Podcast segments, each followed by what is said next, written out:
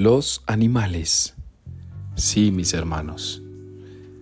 Dice el texto que Jesús nació en una pesebrera.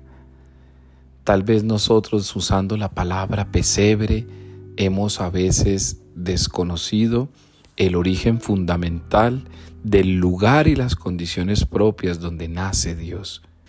Dios nace en una pesebrera, es decir, un lugar donde pastan los animales, un lugar donde reposan los animales, un lugar donde descansan aquellos que siendo irracionales hacen parte de la creación definitiva de Dios.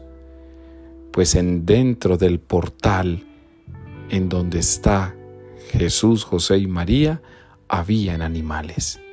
Podíamos decir que la calefacción de los tiempos de Jesús era el aliento de los animales. Y suena grotesco, pero es así.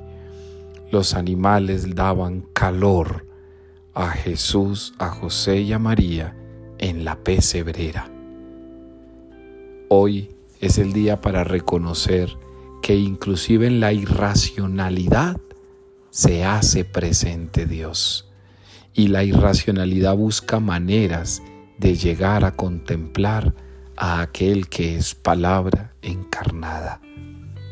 Hoy de los animales podemos contemplar su calor, de los animales podemos contemplar su humildad para reconocer y someterse al Salvador, de los animales podemos reconocer la creación del Salvador.